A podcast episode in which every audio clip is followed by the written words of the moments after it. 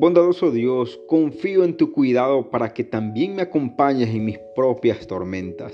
Hey, hola queridos amigos, hoy Dios tiene un mensaje especialmente para ti. Y levantándose reprendió al viento y el mar y dijo, calla e inmudece.